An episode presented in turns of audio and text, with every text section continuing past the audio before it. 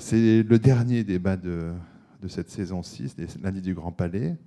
Euh, c'est un débat qui clôt un cycle consacré au sport. Je rappelle, euh, j'apprends au public comme aux intervenants la façon dont nous procédons ici. Pendant une heure environ, j'anime la discussion sur cette estrade. Et puis, normalement, la dernière partie de cette rencontre est dévolue aux questions du public. Ce n'est pas parce qu'il n'est pas nombreux qu'il n'y aura pas de questions, mais nous verrons bien. Et on, terminera sans doute vers, euh, vers 19h45 ce soir. Euh, un débat, des débats qui ont toujours des, titres pour questions. Euh, le titre d'aujourd'hui, Toute une histoire. Le cyclisme, toute une histoire, c'est une, une, question on ne peut plus large, mais que justement les organisatrices du débat ont, ont pensé aborder de bien des façons, comme ça a été indiqué dans l'invitation. Euh, du simple loisir au sport de haut niveau, pourquoi la petite reine inspire-t-elle tant les écrivains, mais aussi les poètes et les journalistes? Euh, La télévision et la radio ont-elles remplacé les récits épiques des premiers écrivains de la Grande Boucle? Avec la commercialisation croissante et les sombres affaires de dopage, le cyclisme souffre-t-il aujourd'hui d'un désintérêt du public? Ce sont là quelques-unes des, questions qui avaient été euh, lancées par les organisatrices du débat. On en abordera évidemment certaines. Nos intervenants ce soir ont des parcours, des approches euh, variées sur notre thématique. C'est bien ça qui doit enrichir ce débat. Euh, je vais les présenter euh, précisément dans un instant avant leur première prise de parole, mais je les remercie déjà d'avoir répondu à notre invitation. remercier donc, alors on va faire dans l'ordre de géographique, Philippe Bordas qui est à mes côtés, qui est écrivain et aussi photographe, qui a été aussi un temps chroniqueur, euh, notamment au journal L'équipe, euh, donc euh, journaliste de sport aussi. À ses côtés, c'est Fabien Connor, qui est agrégé docteur en histoire, maître de conférence en histoire contemporaine à l'université Blaise Pascal Clermont-Ferrand 2, et auteur aux presses universitaires de France de l'ouvrage Le Tour de France à l'heure nationale. 1930-1968, on va expliquer ce titre dans un instant. Euh, aux côtés de Fabien Connor, c'est Philippe Brunel, euh, qui est journaliste à l'équipe, euh, écrivain également, et puis autre écrivain aussi, à l'autre bout de cette estrade, c'est Paul Fournel, écrivain, longtemps éditeur, attaché culturel, toujours président de l'Oulipo. Ça, ça, nous importe, ça m'importe en tout cas. Tour, premier tour de table, peut-être pour donc présenter plus précisément les invités. Commencez par Fabien Connor. On a un historien, il faut quand même commencer sans doute par faire un peu d'histoire en précisant que vos deux domaines de, recherche sont l'histoire politique et l'histoire du sport. Mais on a déjà vu, notamment la semaine dernière, quand on a parlé de football, combien le sport et la politique ont, partie liés. Euh, avec votre livre, Fabien Connor, on est vraiment dans l'histoire puisqu'il s'agit d'une étude sur les usages culturels et politiques du cyclisme à une époque où le Tour de France donc se disputait par équipe nationale et régionales. Les enjeux étaient évidemment pas les, mêmes. Euh, pour autant, les, victoires euh, d'étapes françaises, le 14 juillet, euh, qui sont régulières, semblent toujours avoir une, une, portée symbolique encore vivace. Est-ce que c'est pour vous une forme de résurgence de, de ce passé de l'épreuve? Oui, bonsoir. Euh, il y a toujours une veine cocardière hein, qui s'exprime euh, dans le sport et le cyclisme n'y échappe pas. Euh, donc de ce point de vue, il y, a, un certain nombre d'héritages dont fait partie, effectivement, font partie les victoires du 14 juillet, ainsi que le débat récurrent qui a été relancé à nouveau l'an dernier sur un retour qui peut sembler improbable des équipes nationales, mais qui quand même demeure toujours effectivement une espèce de, fil rouge du débat sur le cyclisme. Mais qui sont les tenants de ce retour du, euh, le, retour de cette thématique l'an dernier, en fait, c'était le président de la Fédération française de cyclisme hein, qui avait relancé euh, la, discussion, euh, qui a été d'ailleurs relativement critiqué par pratiquement l'ensemble de la presse, d'ailleurs, qui a traité effectivement de cette question, considérant qu'effectivement les équipes nationales appartenaient à un âge révolu. et voilà, bon, un petit, renvoyant un petit peu dans le passé cette formule, qui a fait réagir en revanche des spécialistes d'autres sports, considérant qu'effectivement les équipes nationales euh, existent ailleurs euh, et, se demandant pourquoi le, cyclisme y échapperait. Donc il y a toujours effectivement comme un débat assez vif là-dessus. Alors 1930-1968, c'est la fenêtre temporelle.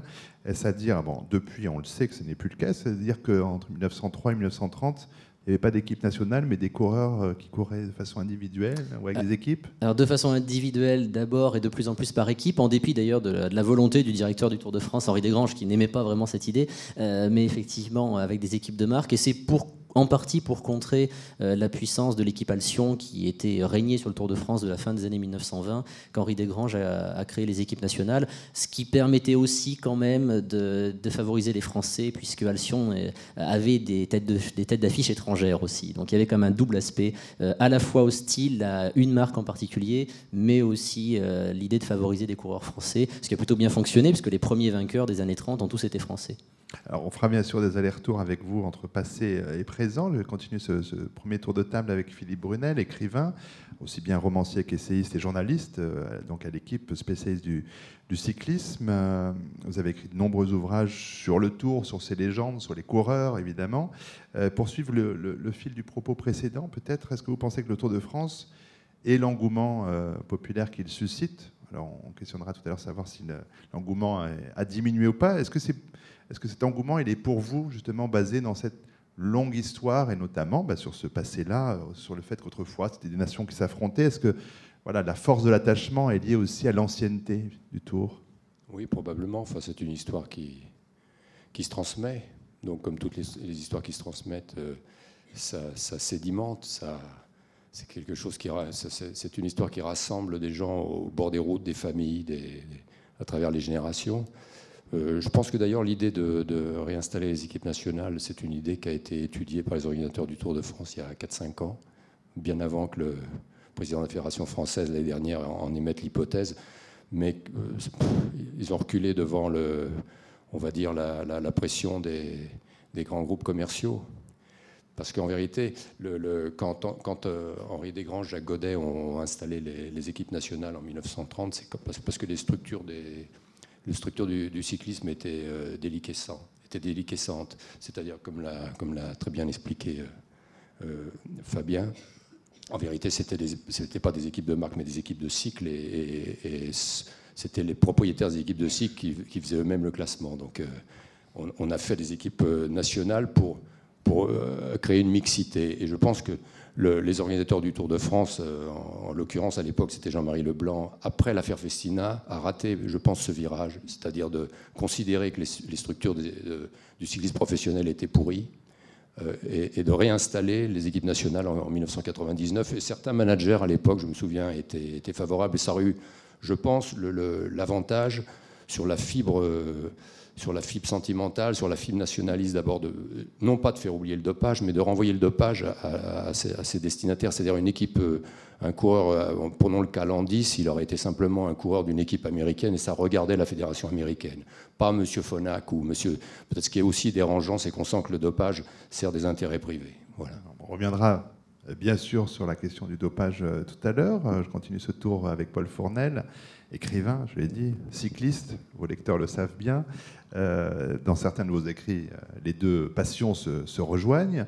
Euh, puis il y a la nouvelle aussi que vous pratiquez en maître, genre, qui est un genre littéraire, hélas, c'est mon avis, toujours pas assez considéré en France, mais qui sied particulièrement au récit sportif. Et puis il y a eu aussi, il y a deux ans notamment, Anctil tout seul, un livre vraiment magnifique, à la fois sur Anctil et sur vous, si je puis dire.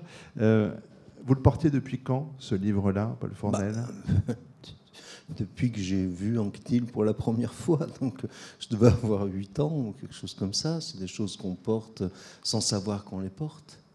C'est pas comme ce qu'on met sur le porte-bagages ou ce qu'on met pas. C'est quelque chose qu'on transporte et puis qui un jour ressort euh, à l'improviste. Mais pour, revenir sur, le, débat, là, il y a quand même une trace incroyable des équipes nationales.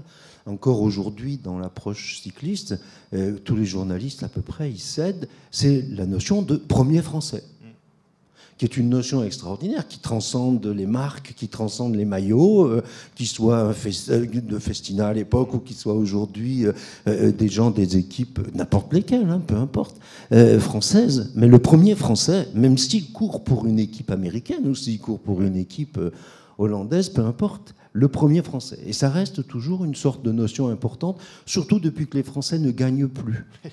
Donc c'est, mais oui, parce que c'est très, très intéressant vrai. euh, de, de voir que le premier français, alors ça peut être le 12e, le 20e, le 3e, le 15e, Mm. mais c'est, plus le premier. Et, et cette notion de premier français, moi j'y vois là vraiment une trace encore de, parce que j'imagine, évidemment, je n'écoute pas le, le Tour de France en Allemagne Mm. ni ailleurs, mais j'imagine que c'est exactement la, première, la même chose. Le premier Italien, euh, alors surtout en Italie, Oui. doit certainement être célébré euh, au même titre qu'un éventuel premier français. Donc il y a quand même cette trace-là qui est restée. Oui, et puis on en parlait à l'instant aussi, la, la victoire d'étape, c'est une victoire de Français, c'est pas tel Oui, oui. coureur de telle équipe. Enfin, ce qui, ce qui Ah bah, intéresse, la, la victoire française ou les victoires françaises, on fait un décompte des victoires françaises. Mm. Donc c'est, euh, on ne fait pas un décompte des victoires de telle équipe ou de telle autre, mais c'est le décompte des histoires françaises. Donc il y, a- il y a quelque chose comme ça, de- d'une trace à peu près indélébile, je pense, de, de l'époque des, des équipes nationales euh, et régionales. On reviendra sur ces traces. Philippe Bordas, pour finir ce premier tour, euh, alors un parcours euh, riche aussi, qui passe par l'étude de lettres, et puis euh, le départ en Afrique, le travail photographique qui va donner naissance à un livre, L'Afrique à, point nu, qui avait été récompensé en son temps par le prix Nadar, mais on vous connaît aussi, ai-je lu, comme le Baron Noir, un cycliste qui aime la grimpe. Vous avez tenu chronique, je l'ai dit, dans l'équipe notamment, et puis il y a eu un premier roman, Forcené, chez Fayard, en 2008 euh, qui regarde le, cyclisme à la fois du côté des, coureurs, mais aussi du côté des, commentateurs. Euh, ce lien, repartons là-dessus pour euh, réouvrir la discussion véritablement, le lien entre littérature et, cyclisme, comment est-ce que vous le comprenez, comment est-ce que vous l'expliquez vous-même, Philippe Bordas? Euh, je, pense déjà que la perception que les Français ont de la France s'est faite beaucoup euh, grâce au cyclisme. Pour des paysans et des ouvriers au début du siècle qui ne sortaient pas de leur milieu, qui étaient enfermés dans leur aliénation, propre, il n'y avait aucun autre moyen de, percevoir la France. Donc euh, le Tour de France a eu d'emblée une importance qui excédait le cadre strictement sportif. Et à partir du moment où la définition géographique et visuelle de la France se faisait grâce au sport, le langage et la, perception globale se sont liés. C'est-à-dire que le- l'expression de ce sport est devenue l'expression du pays. Et la langue française s'est naturellement euh, transportée sur ce site tournant. Et naturellement, les écrivains se, sont emparés d'un sport qui, déjà, euh, disait l'émanation géographique du pays mieux que tous les autres euh, pouvoirs. C'est-à-dire que le pouvoir euh, monarchique et ensuite républicain n'a jamais donné une idée aussi précise de la limite géographique du pays et des essences des régions qui étaient célébrées de façon folklorique par les chroniqueurs. Donc, avant même de pouvoir parler du lien de la langue française avec ce sport, il faut déjà comprendre que la France elle-même, en tant que concept, est liée à ce sport cycliste plus qu'à tout au- autre. Bon, oh, bon, Paul Fournel, allez-y. Oui, pardon. simplement aussi, il ne faut pas oublier que on apprenait au début du siècle à, à lire dans un livre qui s'appelait Le Tour de France par deux enfants. Et que donc cette, cette association Tour de France langue, Tour de France géographie, Tour de France sport, c'est une association qui est très très très ancrée, très ancienne et très ancrée dans les mentalités. Puis association aussi, alors euh, France, euh, association homme-machine aussi, on pense à Jarry. Enfin, il y a cette, euh, cette imbrication comme ça de, de l'homme et, de son- et de son cycle, euh, voilà, qui, qui en fait un, jusqu'à un surmal éventuellement. Mais il y a Céline aussi, euh, Ouais, ça, au cyclisme. Voilà, la, littérature et le cyclisme ont partie liées tout de suite. Ouais, ça, ça c'est quelque chose qui m'a fasciné, c'est que dès le- la naissance du cyclisme, au tout début, c'est-à-dire que les Paris-Brest-Paris, des épreuves de, même pas de force, de surpuissance, qui sont des épreuves de 1200 km, donc dès le début, le cyclisme en 1890-91 naît euh, sur une volonté de surhumanité. Et le premier qui perçoit tout de suite que ce défi euh, hors mesure va essayer de placer l'homme euh, dans un contexte de la mort de Dieu où il n'y a plus de limite au pouvoir anthropologique du, petit citoyen, d'un seul coup, le cyclisme pour Jarry devient l'étalon de la folie nihiliste et mécaniste. Et à partir de là, en plus de ce que je viens de dire sur le fait que ce sport était lié euh, à un pays, à une géographie, en plus le vélo devient un motif d'obsession et de maximalisme qui est déjà la maladie dont souffrent les écrivains et les philosophes. Donc, euh, quelque part, euh, c'est un sport qui s'est créé en miroir des- oui, des, névroses artistiques les plus, les plus poussées de la fin du siècle dernier. C'est très étrange. Fabien Connor, sur les grands écrivains du Tour, pour vous, alors peut-être sur la période couverte par votre livre, vous citeriez qui? Disons que le, cyclisme est effectivement l'un des sports qui, euh, a mobilisé le plus d'écrivains, euh, et ça tient en partie donc à tout ce qui, à tout ce qui vient d'être dit, aussi à la rencontre quand même entre un sport et une pratique sociale. On l'a un peu oublié aujourd'hui, mais le vélo a été le moyen de transport privilégié des ouvriers des grandes usines, de toutes les photos qu'on voit en 36 par exemple. Il y a cette dimension sociale qui, qui compte aussi beaucoup dans l'identification du, vélo, avec aussi des cyclistes euh, qui venaient de ce, qui pouvaient venir de ce monde du travail également. Je pense à quelqu'un comme Jean Stablinski, qui est un ancien mineur. On a toute une série comme ça de, cyclistes qui ont cette euh, Raymond Poulidor lui-même euh, évoque souvent la différence entre les efforts qu'il a fait jeune et, le, ce qu'était le vélo ensuite.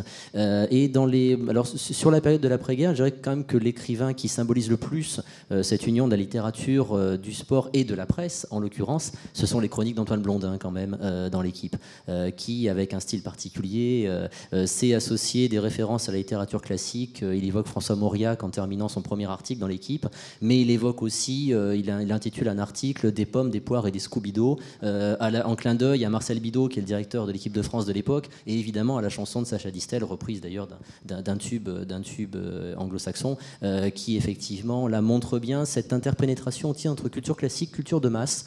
et le cyclisme a servi à ça aussi, à être un peu la jonction de ces deux cultures. et je trouve qu'Antoine Blondin y parvient relativement bien. Il me paraît quand même si, Antoine Blondin est évidemment essentiel, il est aussi essentiel par rapport à Chani. Hein? Et je crois que Blondin seul ne ferait pas la mythologie du Tour de France. Et c'est pas lui qui faisait la mythologie et l'histoire du Tour dans l'équipe. C'était le couple. Hmm et quasiment le trio avec Godet lui-même, quand il faisait ses grands articles lyriques, son petit, euh, son petit pavé lyrique comme ça, où on montait en haut des cols grands comme le ciel, et on descendait dans des gouffres noirs comme l'enfer, et il y avait quelque chose comme ça d'excessif chez lui, alors que Chani, c'était la mesure même du vélo, il était dans le tempo de la course. C'était l'homme de la course, il savait raconter une course, du début à la fin, en passant par le milieu, on savait ce qui s'était passé. On, on lisait la course comme, comme une histoire. Alors que Blondin, lui, c'était le virtuose. C'était, mais le virtuose qui, sans son orchestre derrière, euh, n'aurait pas été euh, à lui seul suffisant pour rendre compte de toute la dimension littéraire et journalistique euh, de ce qu'était le, Tour de France de ces années-là. Oui, euh, aussi en complément euh, de, la littérature et par rapport à ces gouffres affreux et à ces montagnes très hautes euh, qui viennent d'être évoquées, un homme qui a joué un rôle de médiation important dans les années 50, c'est un dessinateur, c'est Pélos en fait. les dessins de Pélos, l'auteur des Pieds Nickelés, quand même sur les montagnes notamment, il y a tout un imaginaire de la montagne chez Pélos dans les années 50 qui, se transmet en plus dans une presse qui n'est pas uniquement la presse sportive et qui du coup contribue à généraliser, à populariser aussi la compétition. C'était Gustave Doré pour l'époque.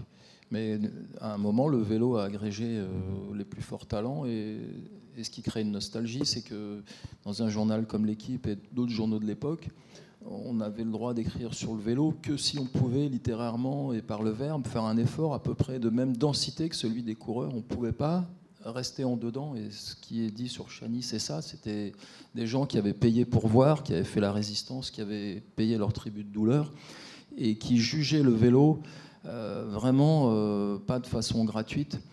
Et à un moment, c'est vrai qu'il y a eu une densité historique exceptionnelle dans la, petite voiture de l'équipe. Moi, je suis arrivé très tard parce que j'étais fasciné par ce monde-là. Je voulais vraiment voir au moins une fois ce que c'était. Et j'ai pas eu trop de chance parce que je suis arrivé au moment où, où c'est la télévision qui prenait le pouvoir. Et Philippe s'en souvient. C'est le moment où, d'un seul coup, on nous a demandé de faire moins long. Et il y avait les photos en couleur. Et quelque part, la course, on devait mieux la faire plutôt la faire comme un résumé de ce qu'on aurait vu à la télé, par exemple. Et il n'y avait plus du tout la, folie des grands papiers de Blondin qui, qui étaient des romans euh, quotidiens, en fait. Alors Philippe Brunet, justement, comment on s'inscrit dans cette histoire-là? Pierre Chani, Antoine Blondin, les, bon, les autres. Euh, et quand on est euh, voilà, une plume de l'équipe, il y, a cette histoire-là. Et puis effectivement, il y a une époque qui change aussi. Oui, enfin, ça change, ça change comme la société. Enfin, Paul a, raison, sans Chani, Blondin n'aurait jamais écrit les mêmes choses. D'ailleurs, il écrivait ses papiers euh, chemin faisant, sur la route, en écoutant Chani, en, se répondant l'un l'autre. Parce qu'en fait, euh, Antoine, euh, avait le trac. Il avait Chani. moi, je pense qu'en vérité, il y a le, rapport entre l'écriture, le, journalisme, tout ça. Il y a plusieurs Tours de France. Ça dépend ce qu'on vient y chercher. Il y a, des gens qui, qui, peuvent très bien écrire sur le Tour de France sans jamais le suivre. C'est-à-dire, c'est l'idée qu'ils en ont et, ça leur va comme ça. Et puis il y a le Tour de France que vous suivez. Enfin, il y a le Tour de France qu'on raconte, il y a le Tour de France qu'on vit, il y a le Tour de France dont on se souvient.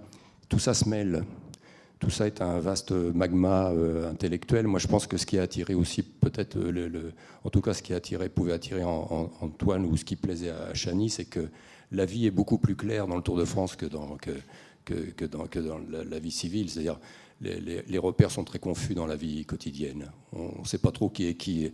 Dans l'espace du Tour de France, sur 23 jours, sur 21 jours, euh, d'abord, les, gens sont numérotés. Alors, je ne suis pas pour ça. Il hein. ne faut pas se méprendre. Mais en, l'occurrence, euh, les, gens sont confrontés euh, jour après jour des paroles aux actes.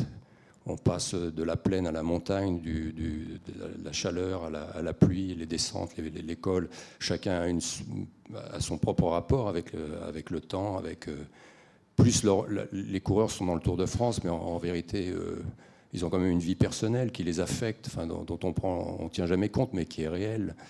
Et donc tout ça, il y a des humeurs qui, se des gens qui s'exposent. Et, finalement, c'est un paysage très clair et c'est une fresque humaine. Et, donc, Chani a été euh, a, plaqué sa propre philosophie. Euh, enfin, en tout cas, on a tiré des philosophies sur. On voit les lâches, on voit les pleutres, on voit les courageux. On voit aussi deux formes de courage, c'est-à-dire le courage à l'avant quand, quand vous êtes très fort et vous allez gagner une course, mais le courage à l'arrière quand il s'agit de pas, pas, pas, être humilié. Enfin, il y, a tout ça à l'intérieur. Euh, moi, Antoine, Antoine Blondin, je ne considère pas comme. je, considère comme quelqu'un qui a, qui a joué avec les mots euh, à, propos du cyclisme. sa, grande œuvre d'Antoine Blondin, c'est le, les chroniques, euh, mais pas simplement sur le tour. Hein. Il était aussi spécialiste de l'athlétisme. Son sport, c'était l'athlétisme au départ. Et je pense que voilà, c'est assez. Euh, des, fois, je pense que certains papiers de Chani font, sont, de, sont de l'ordre de la littérature. Oui. Ah, ça, c'est sûr mais vous vous retrouvez euh, là-dessus, j'entends bien. Est-ce que, euh, Philippe Brunel, vous avez pratiqué, vous, vous pratiquez le cyclisme ou pas? Oui, bah, quand j'étais jeune. Non, mais pour savoir. Là, je, oui, j'ai couru. Oui, oui, j'ai couru. trois cyclistes là. Je ne sais pas si Fabien Gonner est cycliste lui-même, mais euh, occasionnellement. Mais, j'appartiens à une équipe de rugby en fait. Sinon, bon. donc c'est pas tout à fait le même sport.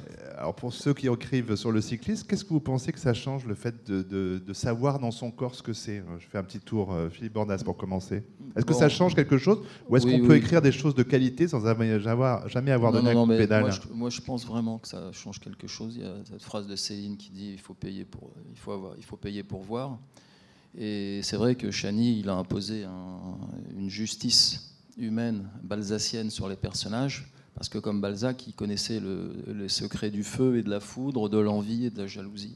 Et le vélo, tant qu'on ne sait pas ce que c'est que la surdouleur, on n'a aucune idée de ce que c'est que de s'accrocher pour suivre, c'est capital. La douleur de ne pas être humilié dont parle Philippe, tant qu'on ne sait pas ce que ça veut dire, on ne peut pas ensuite jauger la bonne phrase pour ne pas dire du mal ou oublier l'exploit qu'a fait un coureur qui ne finit que dixième.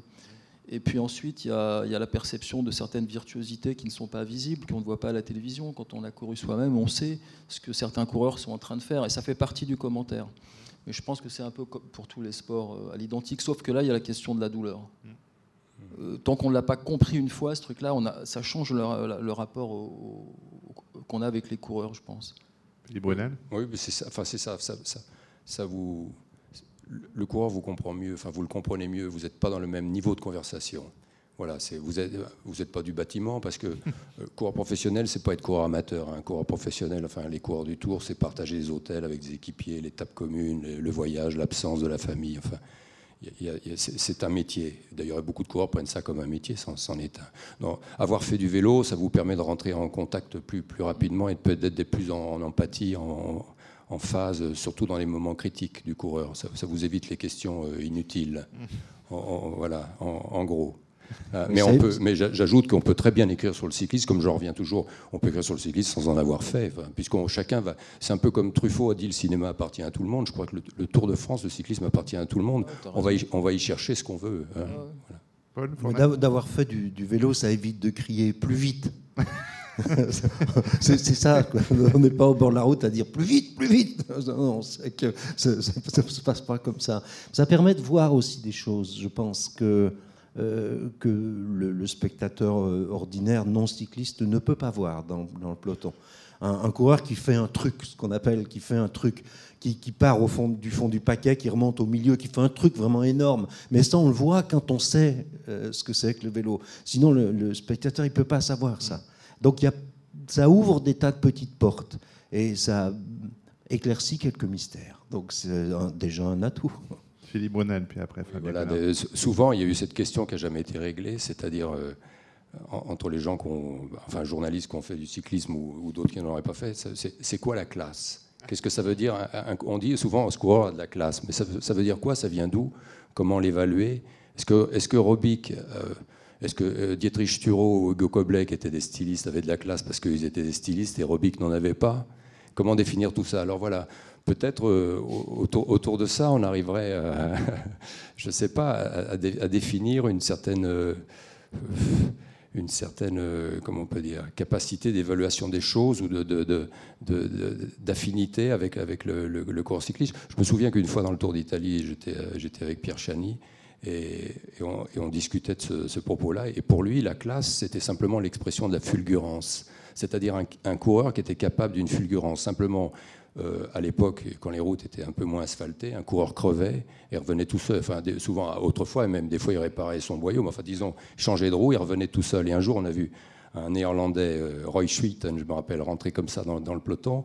Et Chani, il a dit voilà, c'est ce que j'ai toujours essayé d'expliquer à Anctil. La classe, c'est ça, c'est cette fulgurance. Il revient tout seul, sans l'aide de personne, et on entendait ce courant rentrer. mal. il y a plein de définitions aussi de, de tout ça. Et je pense que c'est ça le, le, le cyclisme. C'est-à-dire, il y a plusieurs définitions, et c'est ça qui est intéressant. Mais ce que tu dis, c'est que finalement, le cyclisme, c'est aussi euh, l'expression de cette obsession de l'excellence malgré la douleur, garder le style et la classe malgré la douleur. Et ce qu'il y a d'hallucinant dans ce sport, c'est d'essayer de trouver un phrasé et un sens à un sport bestial qui te pousse à l'extrême douleur. Et malgré tout, euh, c'est pas juste de rallier l'arrivée. Le grand champion doit produire un surplus de style ou d'expressivité pour exister. Alors, euh, à une époque, on, finalement, comme le dit Philippe, un grand champion, c'était celui qui avait le résultat, mais qui en plus, comme Anctil, comme Merckx, comme Copy d'abord, qui est le premier à avoir inventé cette double expression, ajoutait un style. Et s'il n'y a pas ce surplus, d'un seul coup, on a un jugement très négatif. Alors, quand les coureurs étaient trop vilains, ils ne pouvaient pas être champions. Philippe se souvient de Paul Entier. Il n'aurait jamais dû être pris au dopage en 78. Le pauvre, il avait triché, mais comme il était tellement vilain, on a tout fait pour que le dopage euh, soit visible et qu'on le vire. Mais à la même aujourd'hui, Chris Froome, qui est si vilain, qui n'a jamais, à aucun moment, essayé de travailler sa position ni son style, à une époque, je pense que sur ces critères de la classe, du surplus d'esthétique, on lui aurait demandé d'arrêter. Oui. La, la, classe, ça pouvait être aussi, d'une certaine façon, une capacité à ne pas se désunir. Voilà. C'est-à-dire ouais, au, ouais. au, plus dur de l'effort, en montagne. Garder de l'allure. Garder de l'allure. Il y a des gens qui. Il y a, être illisible aussi. Oui, ça, non seulement garder de l'allure, mais être illisible pour les autres. Mais ça, c'est un des avantages d'avoir fait du vélo. Hum. C'est qu'on a très vite conscience de ce que pourrait être une forme idéal. Quand on fait du vélo soi-même et qu'on a l'air d'un crapaud, c'est, c'est, on, on, a malgré tout très vite une conscience de ce que pourrait être une forme idéale et de ce qu'elle devrait être. C'est pour ça que moi, quand j'étais moutard, au bout de quelques kilomètres de vélo, j'ai su que c'était Jacques Anquetil, la bonne forme. Mm.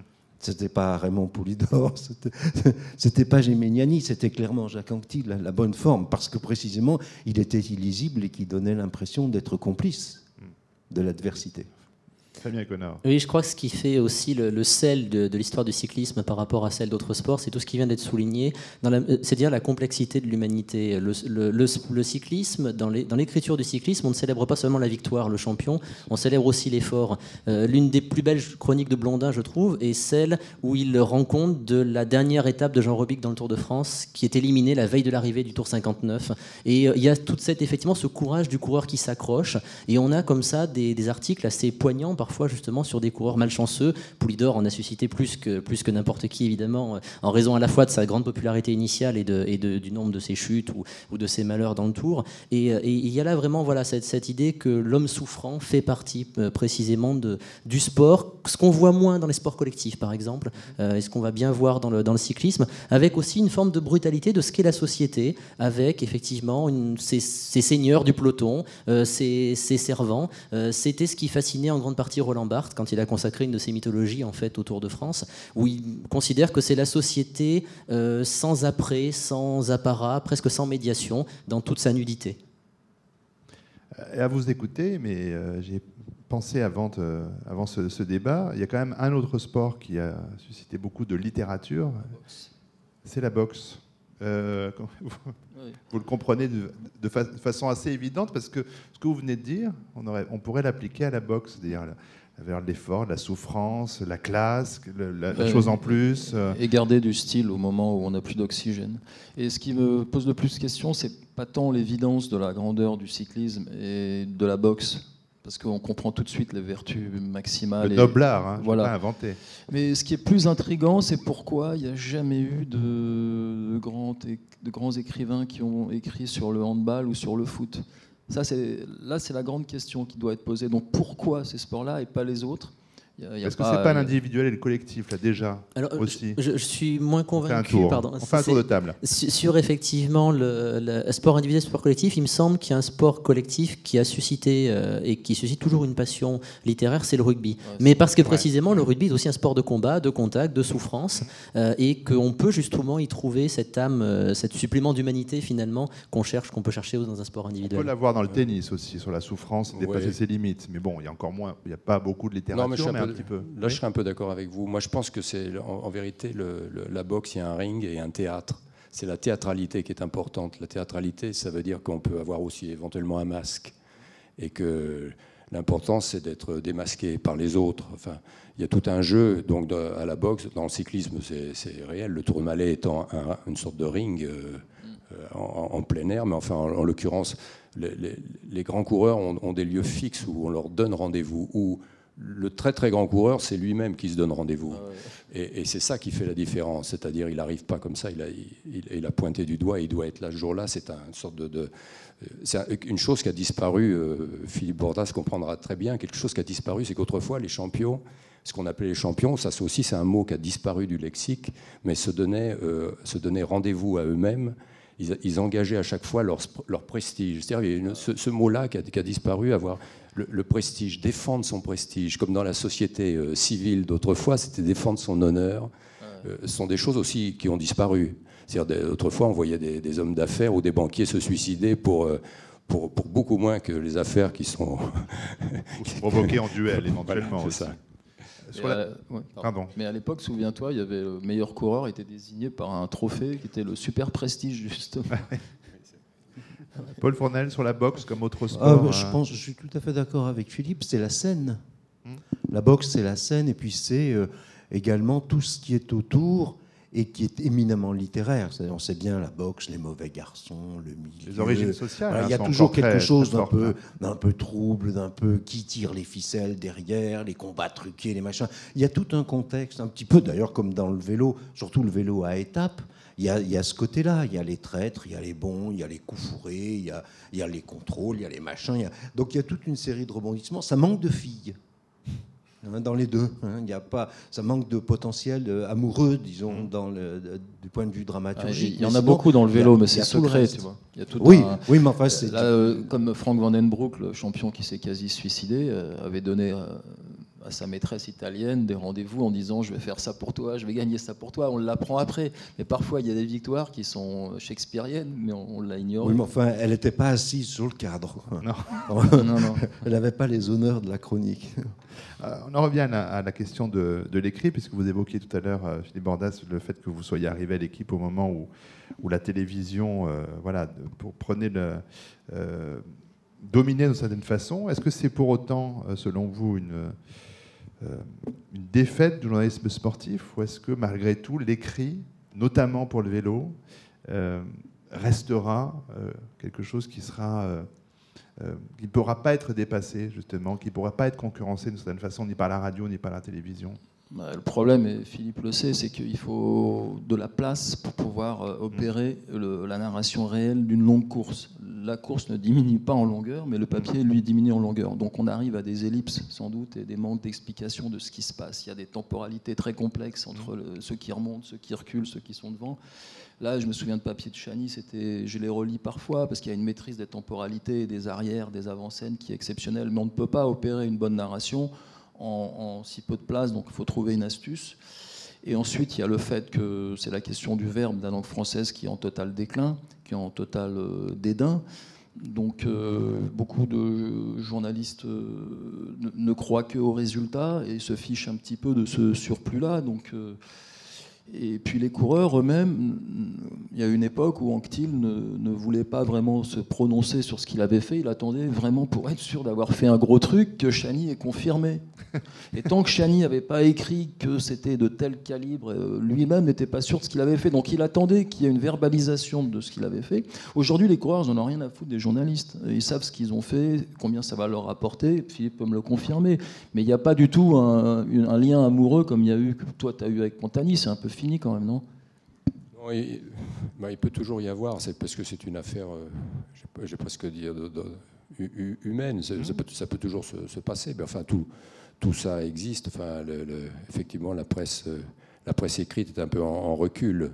Ben, aussi, c'est lié, euh, je pense aussi quand même au dopage, qui, a, qui, a, quand même assez dégradé l'image du cyclisme, je ne veux pas dire euh, non seulement dans le public, le public c'est important, mais enfin même auprès des directeurs de, journaux, de, mm. dans les médias, c'est-à-dire c'est devenu quand même euh, un sport, euh, un sport difficile à traiter, un peu schizophrénique, avec une réalité tangible dans l'instant qui peut être démentie le lendemain ou le surlendemain à la lueur des contrôles antidopage. Donc voilà, tout, tout, tout ça mais, je pense que c'est normal. Enfin, c'est une grande discipline, le cyclisme. Il y a des périodes. C'est comme dans la peinture, c'est comme dans le cinéma. Euh, on a traversé.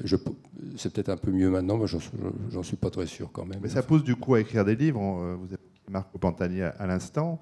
Euh, il y a ce livre est mort de Marco Pantani que vous avez écrit. On pourrait dire hélas, puisque c'est ce coureur, on s'en souvient, qui a gagné le, le, Tour et le Giro la même année 98 attention, je parle devant vous, là je fais attention à ce que je dis, euh, sera retrouvé mort quelques années plus tard dans une chambre d'hôtel euh, à Rimini. Euh, qu'est-ce, qui, symbolise pour vous, Marco Pantani, dans cette histoire récente du cyclisme?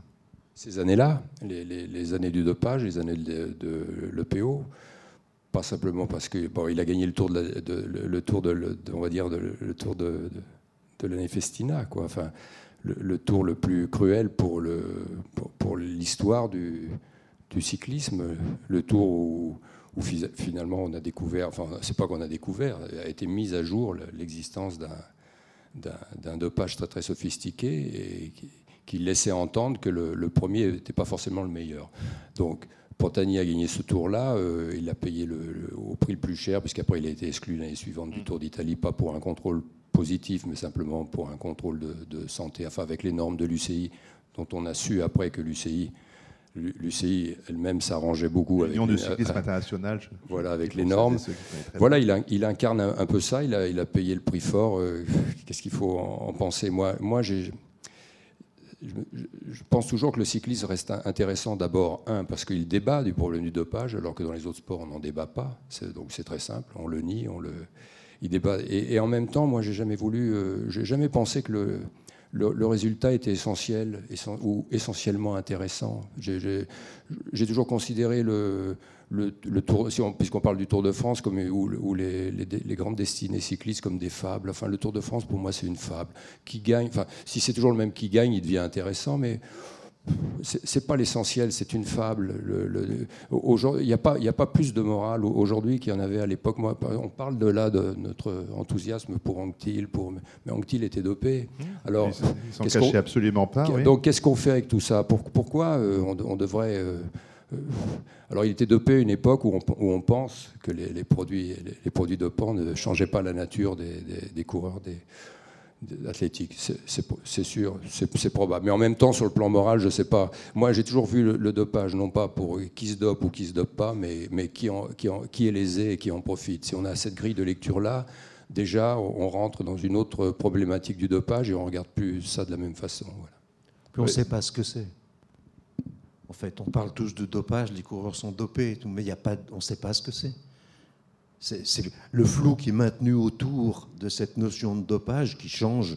Les règlements changent d'une année sur l'autre, d'un médicament sur l'autre, d'une semaine sur l'autre, d'un coureur sur l'autre. Donc on, a autour de ça toute une espèce de mystère entretenu hmm. qui est que on ne sait pas. Puis de toute manière, euh, les contrôles sont en retard sur ceux qui cherchent, sur ceux qui trouvent. Euh, donc tout ça, c'est une notion qui est infiniment trop floue pour être manipulée comme elle est manipulée euh, de façon euh, autoritaire et dire qu'il y a une ligne à franchir, pas ligne, quelle ligne, où? Puis dans votre abécédaire de euh, amoureux du vélo, euh, Paul Fournel, vous, justement sur la question du dopage, je ne dope pas. Hein. Non, vous, non, mais vous disiez, on, voilà, on tape toujours sur les coureurs individuellement, jamais sur les dirigeants, jamais sur les structures, etc. Que c'est quand même une, hypocrisie maintenue, entretenue. Non. Bah non, vous voyez la photo officielle de l'équipe de France de football. L'équipementier, vous savez que les, footballeurs ont le choix de leurs chaussures pour des raisons évidentes d'efficacité et de confort, ils ont de leurs chaussures. Ben, celui qui fait les, maillots, qui lui euh, est en relation directe avec la fédération, a exigé que seuls les footballeurs qui portent les chaussures de la même marque soient sur le premier rang. On les a derrière. C'est quoi? C'est du dopage? C'est quoi? Qu'est-ce que ça signifie? C'est plein de signes de cette nature euh, dans le sport. Donc on voit bien que Lance Armstrong euh, se dopait, mais ce n'était pas une décision exclusive de Lance Armstrong. C'était un dopage d'équipe qui ressemblait étrangement au dopage d'État de la République euh, démocratique allemande. c'est des choses qui sont vieilles comme le sport lui-même. ce qui, ce qui a changé, c'est que d'un seul coup, le cycliste devient plus un exemple dans cette nouvelle forme de dopage organisé et dans le cynisme que ça engendre, le cycliste de haut niveau comme Armstrong et certains autres ne devient plus un modèle d'identification pour les prolétaires, les paysans ou les gens du peuple, mais pour les gens du pouvoir. C'est-à-dire que Armstrong a été un objet fascinatoire pour Sarkozy et plein d'autres parce qu'il incarnait une sorte de Berlusconi froid du sport, qui faisait ce qu'il voulait quand il voulait, qui traitait les gens de façon euh, vengeresse quand il le fallait. C'est l'idéal politique d'aujourd'hui, de la dissimulation, euh, du système mafieux, la concentration du pouvoir et de l'argent, de la manipulation de la presse. Et en fait, c'était un schéma identificatoire énorme et Armstrong n'a plus été un héros populaire, mais un héros politique, en fait. Et je pense que ce modèle n'est pas mort. Et si ça continue, le, si le dopage continue, c'est que encore les dirigeants de toutes sortes trouvent des équations permanentes entre ces nouveaux champions et eux. Donc euh, ça ne s'arrête pas parce qu'ils sont au miroir, en fait. Fabien Connard, vous voulez intervenir euh, Oui, euh, euh, aussi pour compléter ce qui vient d'être dit sur la, distanciation, on peut dire un petit peu entre le cyclisme aujourd'hui et, l'identification des, jeunes issus de milieux populaires. Ce qui a changé dans le, cyclisme, ou plutôt ce qui n'a pas changé dans le cyclisme, c'est que le, cyclisme aujourd'hui ressemble beaucoup à ce qu'il était hier dans la population du peloton. je m'explique rapidement. Jusque dans les années 1960, des jeunes issus de l'immigration, Stablinski et d'autres, avaient pu intégrer le, le cycliste. Aujourd'hui, c'est un sport qui n'a pratiquement pas intégré euh, les jeunes issus des dernières vagues d'immigration en France, euh, contrairement au sport collectif. Là, très clairement, ou même à certains sports individuels, le cyclisme est resté euh, à le visage de la France des années 60-70 dans la composition du ça n'a pas changé. Et, ça, c'est quelque chose qui pose question quand même dans l'identification, justement, que peut avoir des jeunes. En plus, les, les, courses cyclistes dans les cités, ça, j'ai écrit un chapitre là-dessus. Les mecs se font caillasser. Ouais comme des, espèces de survivants préhistoriques de la France des Chabert, c'est-à-dire euh, vraiment les, prototypes de, de, plouc absolu gaulois. Donc c'est assez drôle. Et moi, je m'entraînais avec un, un, môme qui est passé pro, qui était Saïd Adou, qui avait tout pour réussir, qui était algérien, qui était beau gosse, qui était très bon coureur. Et j'ai cru que les, directeurs sportifs allaient l'encadrer, l'aider, peut-être pour même médiatiquement mmh. utiliser cette exemplarité. Puis finalement, bon, ils l'ont usé comme un autre. Et puis c'est vrai que ça n'a jamais collé. Mais pour revenir sur la question du dopage, c'est vrai que comme ça, c'est dans votre fenêtre temporelle, si je puis dire, Tom Simpson, c'est 1967. Euh, cette mort sur les, pentes du Mont Ventoux, c'est resté longtemps. Euh, voilà. Euh, quand j'étais gamin, c'était l'exemple, comme ça, voilà, c'est le cas. C'était le, euh, voilà, on mettait le projecteur là-dessus, cette chose qui n'arriverait plus jamais, qui était absolument horrible. Qu'est-ce que ça représente au, moment où ça arrive en 67 Comment c'est commenté? Comment c'est perçu? Alors, euh, tout d'abord, ce n'est pas effectivement, ce n'est pas la première affaire. Euh, les, premières, les, premiers sujets vraiment traités dans la presse datent des années 1950. Où là, il y a, à partir de 1952, notamment dans le journal Le Monde, il y a toute une série de reportages sur le dopage. Euh, et puis, il y a la première affaire Ventoux de Jean Maléjac en 1955, où on soupçonne fortement quand même un, problème aussi de dopage. Bon, même si l'issue est moins tragique. Et en 1967, c'est vraiment effectivement, ça apparaît quand même comme un coup de tonnerre. c'est extrêmement violent dans la presse, plutôt dans la presse généraliste que dans la presse sportive, là, il y a indiscutablement une vraie différence entre l'équipe où Jacques Godet défend son épreuve, quand même, il faut quand même dire les choses, euh, et où, du coup, euh, considère que c'est quand même un peu de la faute des coureurs, euh, qu'il y a une question de, coureurs qui ne supportent pas l'effort. Il y a tout un discours très moral sur l'effort de la part de Jacques Godet qui est développé en 67, qui d'ailleurs crispe et, et, provoque des articles en retour dans d'autres journaux. et cette prise de conscience, elle est suivie par un tour qui se veut, selon l'expression de l'époque, le tour de la santé en 1968. Or, ce tour de la santé se termine par une affaire qu'on essaye globalement d'étouffer, puisqu'en gros, euh, Jan Janssen, qui gagne le tour dans la dernière étape, ravissant le maillot jaune euh, à Hermann Van Springel dans le contre-la-montre final, est suspecté très fortement quelques jours après en fait, d'avoir été contrôlé positif. Et il y a dans la presse de juillet-août 68 quand même une forme de méfiance justement à l'égard du vainqueur de ce tour dit de la santé, euh, et avec là quand même une, vraie différence dans le traitement de l'information entre l'équipe de l'époque et les autres journaux. Euh, les autres journaux posent beaucoup plus la question du dopage que l'équipe, mais qui est le journal organisateur? Bah, enfin, donc moi qui, alors, euh, je suis né en 65, pour ne rien vous cacher, quand j'étais gamin, je regardais le Tour, évidemment. Moi, c'était Van Him, c'était Ocania, c'était Merckx, c'était. Moi, j'avais une, naïveté totale par rapport à ces grands champions que j'admirais. Je faisais des tours de, de ma cité en vélo, bref. Après, j'ai regardé très très loin le, le, cyclisme, toutes les affaires qui ont suivi, mais par contre, euh, quand j'ai vu arriver Lance Armstrong, même de loin, ça paraissait quand même extrêmement. Euh, on pouvait être dubitatif sur ce qui se passait avec ce garçon euh, d'année en année. Euh, vous qui avez connu ça de plus près La première, la première chose qu'on n'a pas tout à fait perçue, c'était quand même. Et lui, il est passé au travers de toutes les suspicions. il était au summum de ce qu'on a pu oser faire comme dopage. C'est quand même Indurain. Indurain, c'est un mec qui a réussi à traîner une carcasse de 80 kilos en haut de toutes les montagnes avec un vélo de 11 kg parce qu'il était tellement costaud qu'il fallait beaucoup d'acier. Et on ne s'est jamais posé de questions sur lui. Donc Armstrong, oui, avec son caractère, il a été suspecté, mais il y a, tout un. C'est 20 ans de cyclisme qui sont arrayés et ça commence. Philippe le sait, le PO a commencé un peu avant, mais l'usage euh, mécanisé, euh, structurel euh, avec Indurain n'a pas été puni. Et, en fait, c'est depuis quoi? Depuis 1989 et un peu avant, on a déjà 87, oui. La, fabrication de l'EPO, c'est en 87. Et comment on est. Alors, on en parlait la semaine dernière, sur la, ou il y a 15 jours, sur la question des, des, journalistes de sport qui euh, sont euh, en grande proximité des, champions et qui peuvent avoir aussi une certaine fascination pour les champions parce qu'ils aiment les sports, justement, euh, sur lesquels ils écrivent et que peut-être ce manque de distance peut expliquer certaines certains épisodes de cécité. Mais enfin là, on voit bien que c'est une période très longue. Comment de, l'intérieur, alors là pour vous, pardon Philippe Brunel, mais comment est-ce qu'on on, vit avec ces questions-là qui sont des questions auxquelles on a, semble-t-il, quand même des réponses assez facilement? Bah, C'est très simple. Je pense que tout ce qui peut être écrit euh, a été écrit. Il n'y a, pas de Très franchement, c'est-à-dire quand vous écrivez, vous signez un article, il faut quand même euh, savoir ce que vous avancez, il faut des preuves. Si vous n'avez pas de preuves, euh, vous écrivez pas. Vous pouvez avoir des lourdes suspicions, vous pouvez pas, euh, ça fait pas, ça fait pas de, même des convictions. Si vous n'avez pas la preuve, vous, vous, n'écrivez pas. Vous pouvez éventuellement faire avec les mots comme ça. Des, sous-entendus, mais en même temps. Est-ce que ça écœure pas à un moment donné, ou est-ce que ça incite pas à s'éloigner? Je vais vous dire, vous pouvez faire. Euh, je me souviens avoir quand même euh, écrit, excusez-moi de parler de moi, mais enfin. Non, mais c'est moi qui vous le demande. Hein. Une page sur l'apparition de l'EPO en 1991. Donc c'est quand même sept ans avant l'affaire Festina. Ça fait une page dans l'équipe. Vous allez chercher euh, les archives de l'équipe, vous allez la trouver. Et dedans, il est dit qu'il y a l'apparition d'une nouvelle hormone qui, qui, transforme le coureur cycliste, sa préparation, qui a eu des morts suspects en en, Hollande, parce qu'un coureur même de l'équipe PDM euh, qui s'appelle Johannes Dreyer est, mort probablement de, de l'EPO. Et donc tout ça est dit dans le journal. Alors c'était la, seule façon d'en parler à l'époque. Maintenant, après, plaquer ça sur un coureur, sur euh, évidemment Miguel Undurin, on partageait les mêmes doutes euh, avec Philippe parce qu'on s'est croisés à, cette époque-là. Mais enfin, on, savait qu'il était préparé par un professeur Conconi. On sait que le professeur Conconi, italien à l'époque, avait découvert l'importance de l'EPO qu'il en donnait à ses propres patients à l'université de Ferrare, qui faisait ses propres expertises sur son propre corps.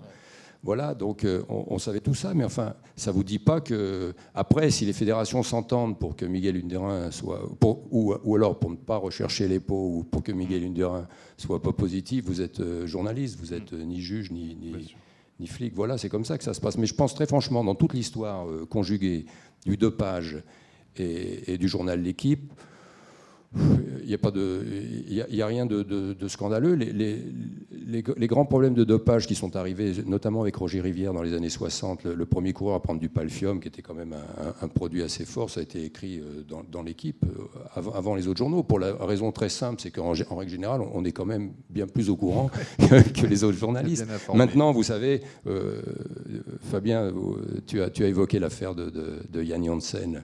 C'est pas qu'il était positif, c'est qu'on lui a permis d'être positif à qui les managers, l'organisateur du Tour de l'époque, c'est-à-dire ils étaient trois coureurs à pouvoir gagner le Tour de France. Il y a deux coureurs à qui on a dit attention messieurs à l'arrivée il y a contrôle et au troisième coureur on n'a rien dit on lui a dit qu'il n'y avait pas contrôle. Donc voilà. Après, euh, quand vous savez ça aussi, vous pouvez, le savoir et pas pouvoir l'écrire. Là, quand même, puisqu'on est là pour faire une émission sur l'écrit. L'écrit, mmh. c'est autre chose que de parler entre nous. Bien sûr. Voilà. Paul Fournel J'ai suivi le, pire Tour de France de ce point de vue-là, qui était 96, qui était le, Tour de Bjarneris. Ah où, là, là, véritablement, c'était une caricature de cycliste, c'était une mobilette il, montait l'école comme ça, puis il, freinait pour laisser repasser les autres, mm. il les regardait les uns après les autres, et, vous, et il repartait. Donc il y avait quelque chose, il avait dû trouver, je ne sais pas, peut-être qu'il avait poussé le bouchon un peu plus loin que mais Justement, lui, tu vois, je me souviens quand j'ai débuté, je ne suis pas resté longtemps, mais dans, je me souviens qu'il n'avait pas le droit à table de manger il n'était pas avec les, grands champions de l'équipe. C'est lui qui amenait les plaquettes de beurre le matin quand, on, ça en manquait. Tu vois, il n'existait pas. Et là, je pense qu'il est devenu fou. Ça a été, je pense, le, premier coureur de l'histoire, Björn Ries, en 96, à ne plus du tout dialoguer avec son directeur sportif, avec les gens de, ses équipes, mais directement avec son médecin. Voilà, le médecin, il y a eu une époque où l'accompagnateur principal du coureur cycliste, on va dire jusque dans les années 50, c'était soit le mécanicien, soit soit le directeur sportif, et puis après les choses se sont. Après, ça a pu être un peu le manager du temps d'Anctil avec la commercialisation du, cyclisme, mais après c'est devenu le, préparateur, souvent italien d'ailleurs. Voilà. Euh, On regarde quelques Espagnols aussi, quand même. ça n'empêche pas, euh, vous en avez parlé aussi dans plusieurs entretiens, Philippe Bandas, de toujours regarder le Tour de France avec passion. Euh, sans passion, mais avec ah. vice, parce que je, non, je, je, suis toujours sensible, étant maladroit en descente, je peux pas m'empêcher de voir un mec qui va réussir un virage. Je suis scotché. En fait, c'est c'est toujours le, repoussoir. Je vois toujours les limites. Et voir un sprint impossible, ça me fait toujours plaisir. L'adresse des mecs, je trouve toujours ça beau. Bon, après, voilà, je vois des trucs. Je sais, je sais à peu près maintenant qu'il y a plus de contrôle. Quand je vois un mec qui perd d'une certaine façon, je sais qu'il pédale carré comme dans les années 75. Et je dirais pas non. Donc là, je me dis, lui, il est revenu au corticoïde, mais il y en a trop pris parce qu'on voit pas ses veines ou il est trop gras. Alors, je regarde les photos pour voir la texture de la peau. Je m'intéresse comme un flic à ce truc-là et comme un enfant juste pour l'adresse. Mais sportivement, je ne suis rien.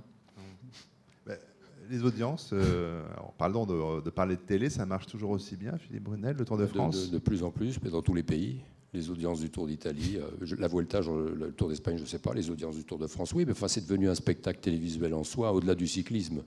Il faut quand même différencier, enfin, on montre la, star absolue aujourd'hui, c'est le Tour de France et la France. La, course devenant de temps en temps euh, quelque chose qui me semble un peu accessoire. C'est pour les vues aériennes que les gens regardent le Tour de France Ouais, c'est ça. C'est pour voir les villages les... Mais pas les UP, juste les beaux villages. Ils ne ah bah pas sur les cités ni les UP.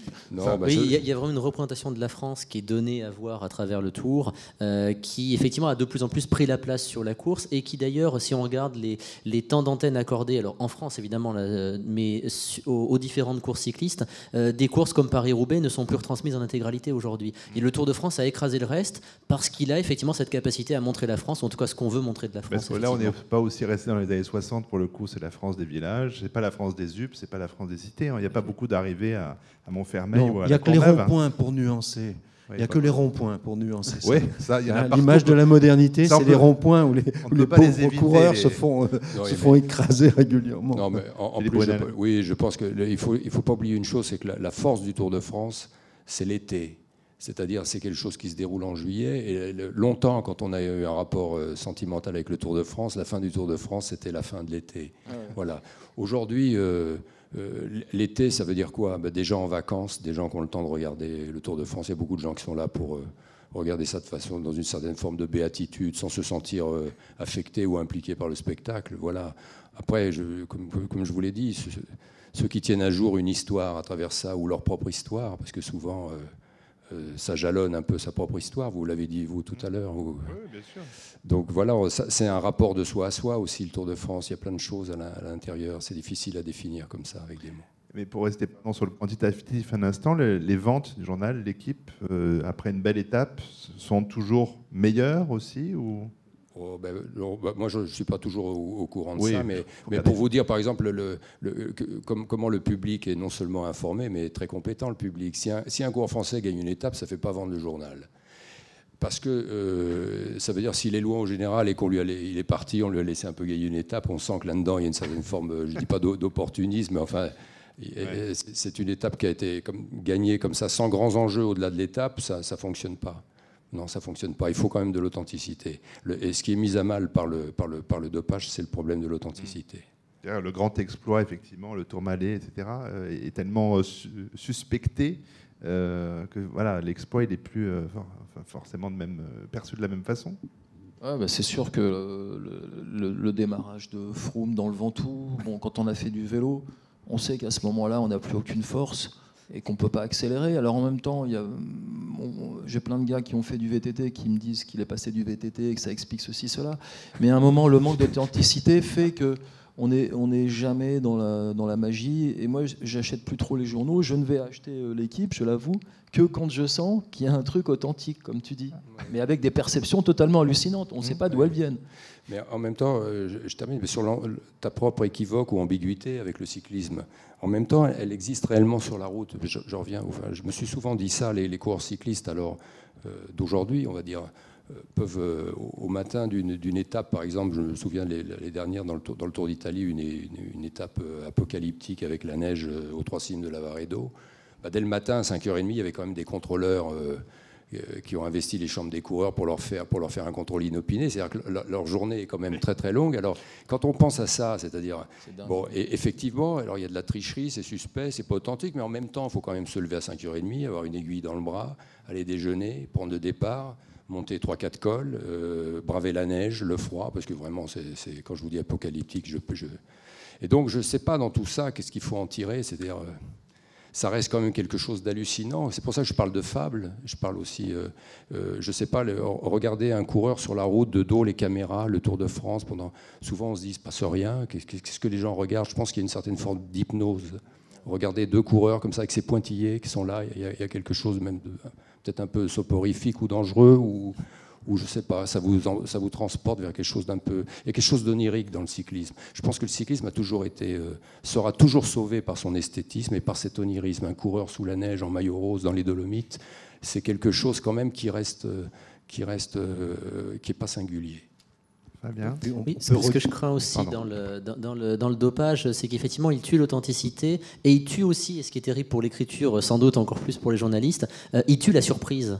Euh, puisqu'au fond, tout est annoncé avant. On nous dit deux jours avant que Froome ou un autre va attaquer dans tel col et qu'il va gagner globalement. Et on, a voilà, surtout le manque de surprise. Or, ce qui fait aussi l'intérêt d'une course, ce sont ces rebondissements, surtout quand c'est une course par étape, évidemment, qui dure trois semaines. Il faut quand même faire tenir euh, l'intérêt du public pendant trois semaines. Et ça, effectivement, je crois que c'est peut-être l'un des principaux dangers toute morale mise à part, du dopage, c'est de, tuer la surprise. Paul Van Oui, il y a, bien sûr, il y, a, ça, mais on peut quand même. Moi, c'est le vélo que je regarde. J'aime le vélo. Et, le vélo, il est là. Le vélo, il n'est pas dopé. Le vélo, il n'est pas, il est pas truqué. Il n'est pas combiné. Tout. C'est le vélo. Et c'est quelque chose de. Enfin, parfois, on, a, soupçonné quelques-uns de mettre des moteurs à l'intérieur. Mais bon, euh, c'est quand même ça aussi. Ces spectacles, je me fous un peu du résultat. C'est plus. que quand j'étais môme, ce qui m'importait, c'était évidemment que Anctil gagne, Merckx gagne, que, ou que Louison Bobet ne soit pas battu euh, euh, par, ces Italiens, hein, ces maudits Italiens. Euh, non, ça, ça, ça c'est totalement fini pour moi. C'est vrai que le scénario aujourd'hui est écrit. on sait que voilà qui va gagner les étapes de plat, on sait qui gagnera en montagne et qui aura le maillot jaune. Donc, mais le spectacle du vélo reste. C'est-à-dire effectivement, ce que tu disais, une belle descente le spectacle d'une belle descente, on s'en fout de savoir qui est sur le vélo, mais c'est quand même assez magique à voir. Une magnifique montée. Euh, il y, a quand même dans, le, dans la, lecture de l'effort, la lecture de l'engin, la lecture pour quelqu'un qui est déjà monté dessus. Il y a quelque chose comme ça, on se met à la place d'eux, il y a quelque chose de séduisant. Enfin, moi, j'aime bien regarder le vélo, je ne suis pas sûr de me souvenir de qui a gagné euh, ah deux heures après. Il y a une érotique de la vitesse et des couleurs et des sons. Et puis, il y a une osmose avec le paysage qui en fait euh, nous, nous, est quasiment interdite. C'est vrai que quand tu as les étapes dantesques dans le Tour d'Italie, on en revient à des sensations préhistoriques de l'homme affronté à la nature.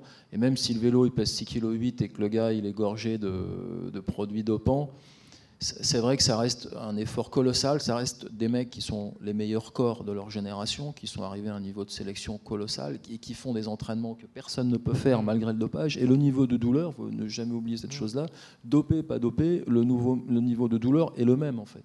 Oui, et en plus, quand tu dis gorgé de dopage, c'est pas sûr. Oui, pas tous. C'est-à-dire pas tous. Donc, ah, euh, il y, a les pauvres qui continuent. C'est compliqué. Qu'est-ce qu'on fait, même s'il n'y en avait qu'un? Alors, est-ce qu'il y a dans cette salle des gens qui veulent poser des questions à nos grands spécialistes? Parce que j'en ai encore d'autres hein, sous, le, sous le coude, mais normalement, comme euh, monsieur, on va vous amener un micro et vous pourrez interroger directement nos invités de ce soir. Oui, moi, euh, j'étais en, Angleterre euh, quand Simpson est mort. Et la presse anglaise s'était déchaînée le premier jour euh, parce qu'ils avaient dénoncé l'inhumanité de, la course. Hein. Bon. Et puis le lendemain, bah, c'est dégringolé quand on a su la vérité. Hein.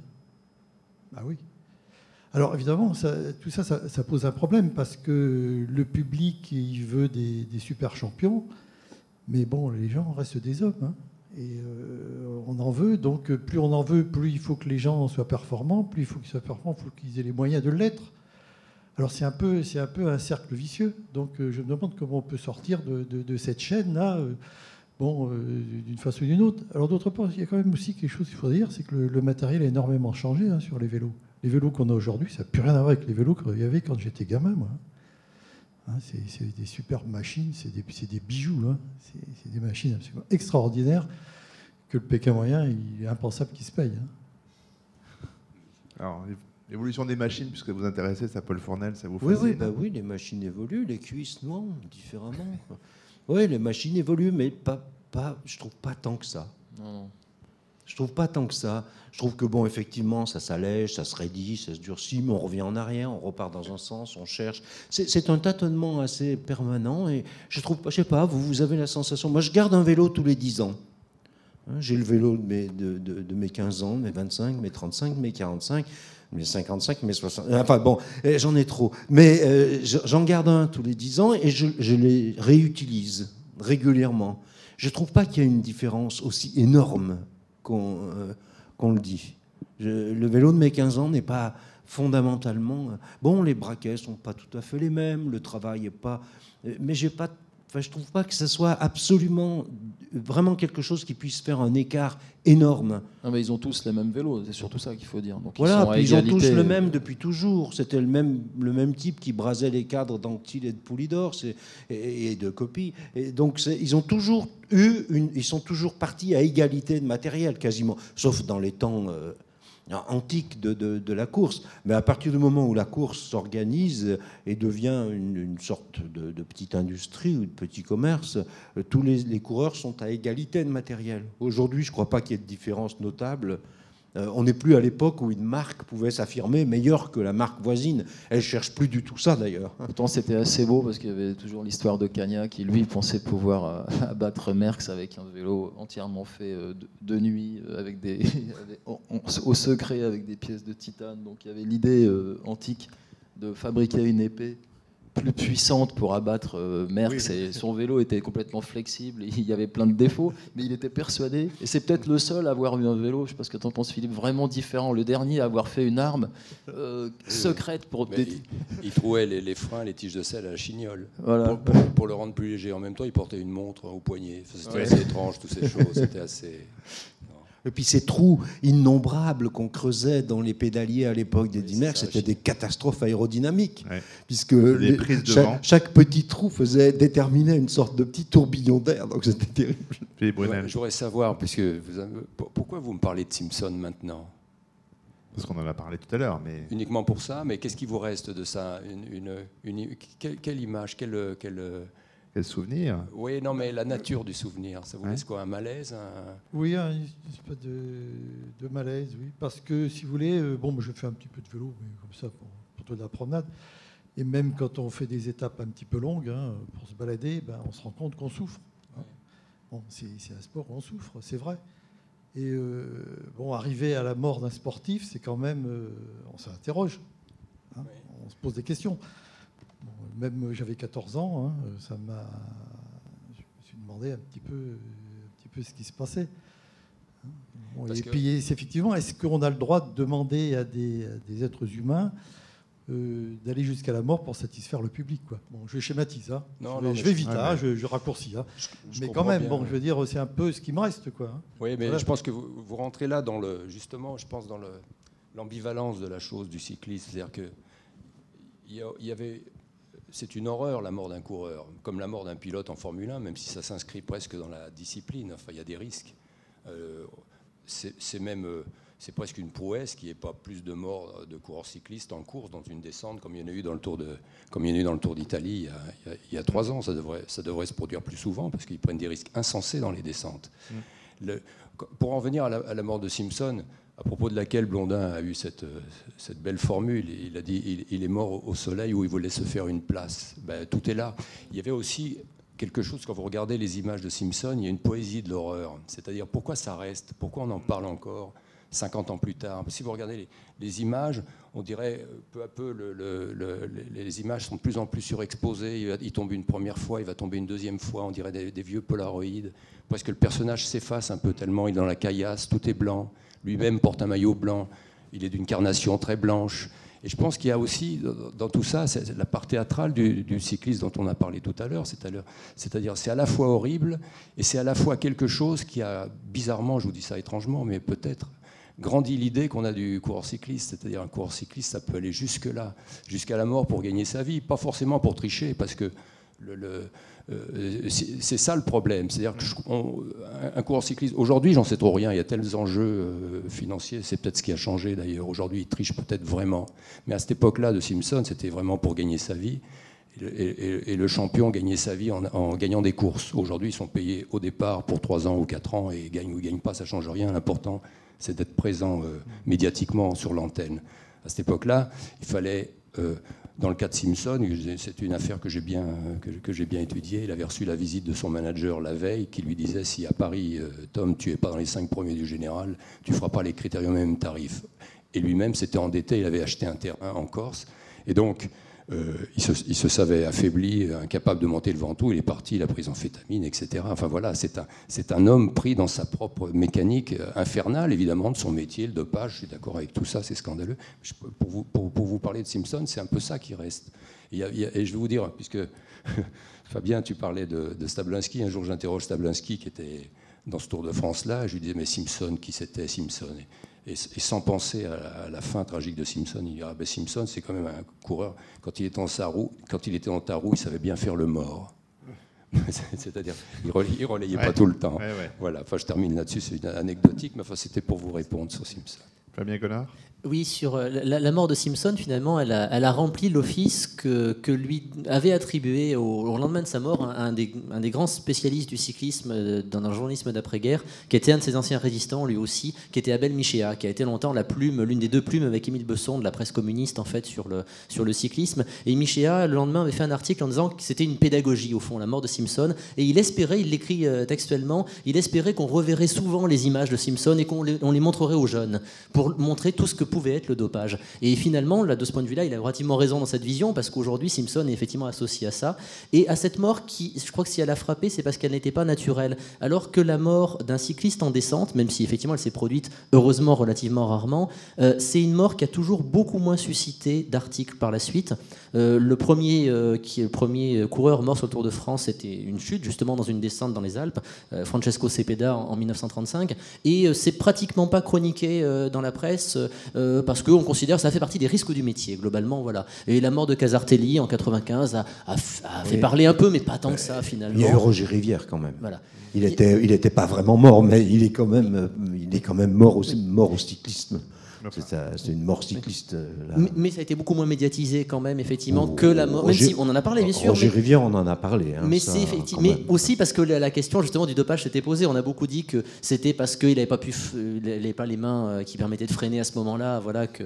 Euh, voilà, il y avait un effet retard qu'il n'avait pas pu freiner dans le, dans le virage. Donc c'était lié au dopage aussi. On ne peut pas dire qu'il y a eu un effet repoussoir des images de Simpson pour pourtant les avoir vues et revues et revues. Moi, je me souviens d'une étude menée par des sociologues dont j'oubliais le nom, mais euh, sur un nombre très conséquent quand même de sportifs, évidemment euh, sous couvert d'anonymat, qui euh, ont posé la question de savoir si vous vous dopez pour gagner l'étape de demain, mais vous êtes mort dans 15 ans, est-ce que vous vous dopez? Oui, la réponse était extrêmement massive. Vous avez tous en tête cette chose-là. Mais il y a une chose qu'on oublie, et ça, euh, on peut en parler avec les coureurs, quand quelquefois, et très rarement, ils acceptent de dire la vérité, mais il y a un plaisir énorme euh, à certains dopages. Il y a une jouissance physique. Euh, c'est comme Jimi Hendrix ou autre, il y a, un moment d'extase, de folie. Il faut, il faut connaître le cycle complet d'une journée d'un cycliste. Mm. Parce que les produits ont des effets euphorisants, ils ont des effets planants, ils ont des, effets où on se sent invincible.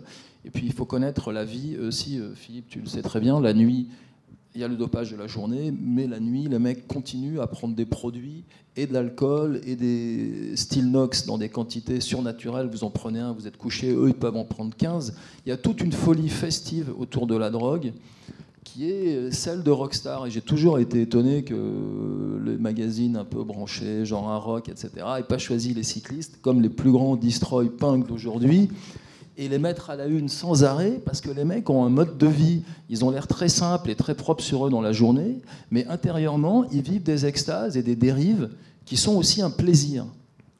Il faut, il faut le dire. Tu as raison de souligner cette dimension-là. Je ne sais pas si quelqu'un voulait intervenir ici à nouveau, mais euh, euh, pour si mon, oui, mon micro marche bien, euh, et rester avec vous un instant, Philippe Bordas, mais euh, faire un, tour de table. Pour vous, l'histoire du cyclisme, enfin je mets un peu des, grands mots, mais et, des individus, en tout cas des, coureurs cyclistes, pour vous, ça s'arrête à Bernard Hinault? Oui, euh, ça s'arrête au moment où le dopage nouveau n'est pas encore né, où la, où la force d'Hino est encore lisible, même avec les produits de l'époque qui étaient des corticoïdes et un peu d'amphétamine quand c'était possible. Et surtout, Ino était encore l'expression d'un lieu social, d'une simplicité, d'une modestie, d'une certaine pauvreté, d'une volonté de vertu de la terre. Il y avait quelque chose de grandiose chez Ino et d'un usage du verbe, on le disait taiseux, mais il, il, expliquait ce que disait Philippe, ce qu'il allait faire à l'avance. Il y avait mm. encore cette idée qu'il fallait annoncer et faire. Et après, je pense que la, fin d'Ino, c'est la fin du cyclisme conçu comme expression et splendeur du verbe. À partir de là, c'est le règne de la télévision et de cyclistes qui rentrent dans ce règne-là et qui s'intègrent parfaitement dans l'image. Mais pour moi, ça s'arrête à Ino. Pour vous, Paul Fournel, après Anctil, il y a qui ah, Je suis tout à fait d'accord. Ino était le, un fabricant de courses exceptionnel. C'était vraiment quelqu'un qui dessinait des courses. La course, euh, c'est pas le terrain qui la faisait, c'était pas l'organisation du Tour de France, c'était pas les oreillettes, c'était pas les patrons, c'était Bernard Hinault qui faisait la course. Et ça, il y avait quelque chose d'assez magique chez lui. J'ai une tête de mule, hein, mais euh, vraiment, il y avait, il y avait cette force-là. Après, ça devient, c'est les oreillettes qui deviennent compliquées, ça devient les ordres, on démarre quand on dit démarrer, on ne démarre pas quand on a envie ou quand on a une lubie. Ou... Il y a quelque chose qui se complique euh, et qui se simplifie en même temps et qui, donne une sorte de stéréotypie de la course qui fait qu'en gros, on sait comment ça se passe. Voilà, le matin, quatre mecs partent, 5, 7, les grosses, les grosses journées. 12, les, jours de fête. Bon, ils sont repris à, à, 10 bornes de l'arrivée, pas trop près de l'arrivée, parce qu'il ne faudrait pas qu'ils prennent à l'idée d'un autre de se démarrer. Donc on reprend les mecs le plus tard possible à l'arrivée, les sprinters font le métier. Hein, on rentre à l'hôtel. Ça, c'est le schéma de l'étape plate. Et puis après, il y a le schéma de l'étape de montagne où les trois gros euh, calibres vont monter euh, derrière leur train euh, jusqu'à trois bornes de l'arrivée. Là, on fait péter. Donc, et le meilleur gagne. Donc il y a un côté comme ça extrêmement stéréotypé. Et je trouve que c'est dommage parce que j'aimais bien les coups de folie.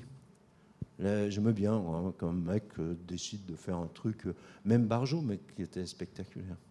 Philippe Brunel Dernier coup de folie pour vous, c'était le dernier coureur qui vous a vraiment fait vibrer au sens plein de votre amour pour le cyclisme oh, ben, ben, en, vérité, ça remonte à, très loin. parce que pour moi, en vérité, Merckx ou Ocania ou Anctil continuent de courir dans, mon esprit. ils sont toujours là, ils, dans ma tête, ils sont toujours là, ils se plaquent sur la réalité d'aujourd'hui. Je vois, je vois toujours, moi, des choses qui m'impressionnent. Oh, cette année, dans le Tour d'Italie, j'ai vu une descente du Stelvio euh, assez onirique, assez. Et, puis pour, pour, terminer avec Chanier et Blondin, ils pensaient que la, la grande époque du cyclisme, c'était l'âge d'or, c'est les années 50, donc chacun a la sienne. voilà. Bien sûr, Fabien Connard, pour vous oui, bon, en tant qu'historien, je ne peux que souscrire à ce qui vient d'être dit. Effectivement, euh, chacun a son, associe le Tour de France à une époque de sa vie, ou le cyclisme en général à une époque de sa vie, et je ne crois pas qu'il y ait de fin de l'histoire. Le, cyclisme a déjà traversé des, des périodes de crise, les années 20 en ont été une très profonde, et il a connu une période de gloire derrière, donc je crois qu'il faut voilà, laisser aussi euh, le temps faire son œuvre, et puis de, nouveaux champions apparaîtront, et, de nouvelles générations voilà, s'approprieront aussi à leur façon, qui ne sera pas forcément la nôtre, le cyclisme. Et puis alors, comme tout est écrit, avant la dernière euh, peut-être annonce du plafond, le podium du Tour 2014. Philippe eh bien, Place première au plus vilain, Froome, que personne n'arrêtera. Et derrière? Bah, J'aime bien Contador parce que même s'il est préparé comme les autres, il, garde le, prestige, il garde le, souci de toujours être dans l'attaque, de réimposer les grands schémas du cyclisme. Et moi, je trouve ça bien, c'est-à-dire qu'à un moment, ok, on est préparé, mais on fait le métier. C'est-à-dire qu'on fait le spectacle, on se tient bien à vélo, on garde l'aisance, on garde le style. Et là, Contador, pour ça, bon, on peut le juger, mais je trouve qu'il maintient quand même une idée du vélo. Fabien, vous avez le droit de faire votre pronostic. Oh, je, me garnerai bien de, tout pronostic, je, je, ne connais pas suffisamment. Mais en tout cas, par rapport à, Contador, ce qui m'intéresse en lui, comme d'ailleurs aussi euh, euh, dans, dans, ce qu'était Marco Pantani, c'est que c'est un garçon qui a le profil d'un grimpeur. Euh, par rapport à d'autres coureurs qui ont été évoqués tout à l'heure et qui montaient comme des mobilettes l'école en pesant beaucoup plus lourd. Là, on a un vrai profil de grimpeur et je trouve ça assez séduisant. Philippe Brunel, le classement 2014 oh, J'en sais trop rien. J'ai toujours jamais fait de pronostic. Je suis là, je dis pour, euh, je suis pas là pour imaginer, je suis là pour voir. Mais, mais s'il y avait sur, sur les, les, peu d'éléments que j'ai sur les, sur les choses, je pense qu'il y aurait une certaine moralité à ce que euh, Nibali gagne le Tour de France. Paul Fournel pour finir. Romain Bardet, premier français. voilà, on termine là-dessus. Vraiment, grand merci à vous quatre pour avoir partagé cette passion et merci aux spectateurs qui étaient là. Merci à vous. Merci.